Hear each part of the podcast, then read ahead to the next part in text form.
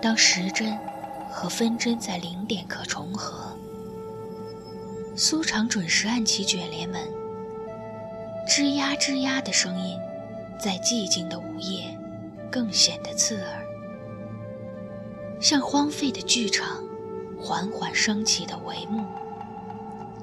零点当铺在荒芜旷野上逐渐完整。一扇巨大的朱砂木门，旁边是两只成人头颅大小的铁窗。按照当铺规矩，苏长将油灯点燃，放在窗前。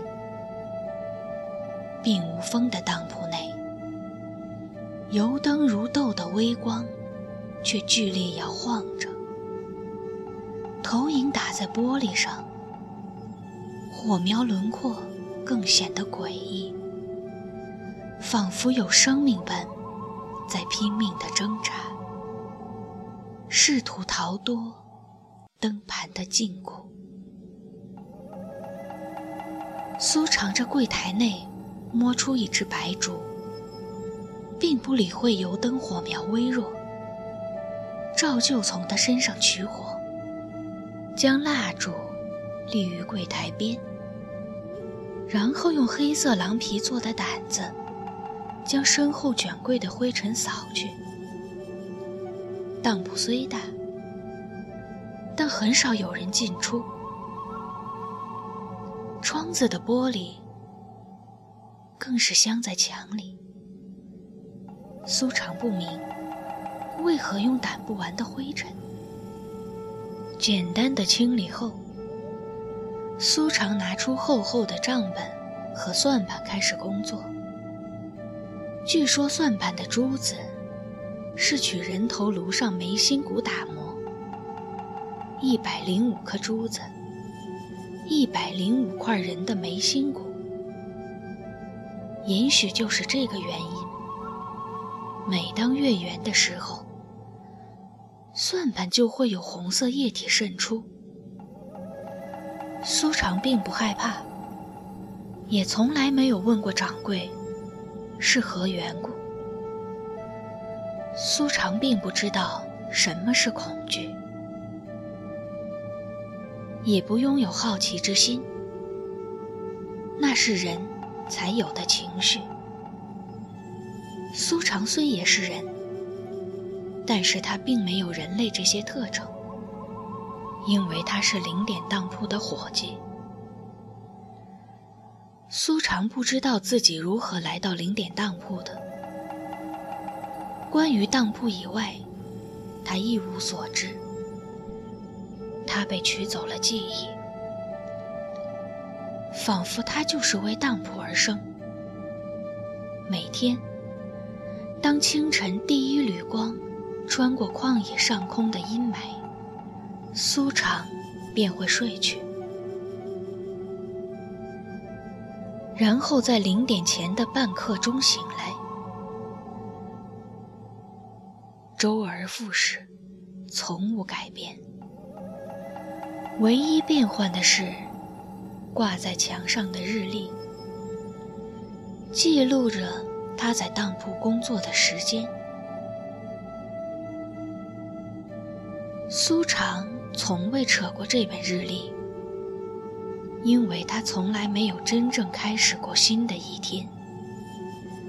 但日历却如苏长一样敬业勤恳。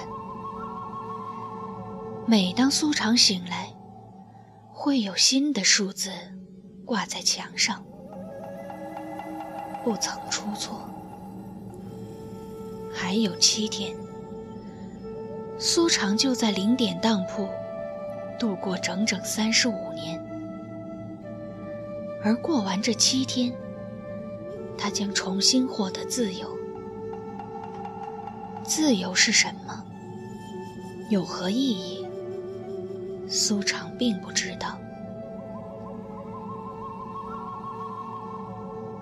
除了零点当铺，他没有任何记忆。也没有任何情绪，他平静地看着时间倒流，没有期待，也无担忧。他早已习惯了被安排。零点一刻钟的时候，有人敲响了木门，咚，咚咚咚，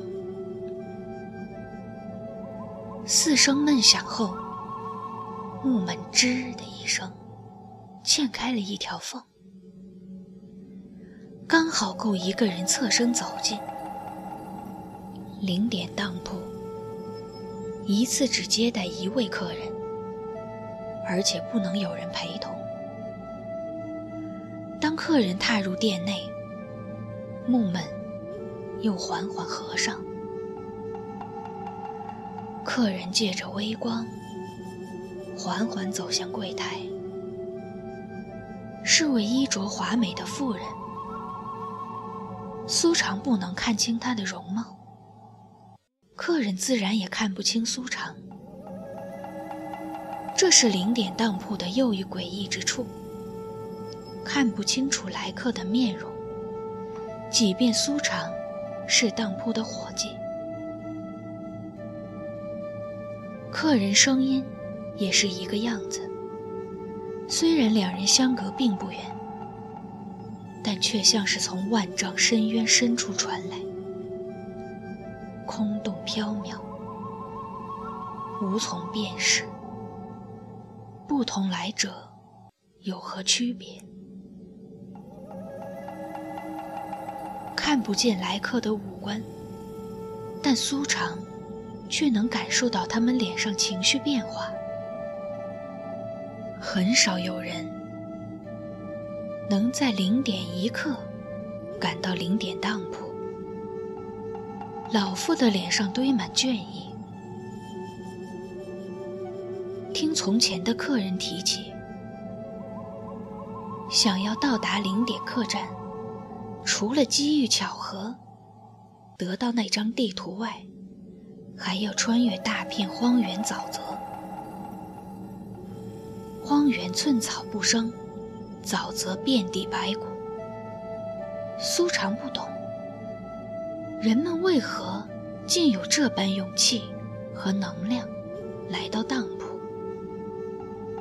而他们经历万难来到这里，却是要把自己宝贵的东西交出来，甚至将自己送往比死亡还要可怕的深渊。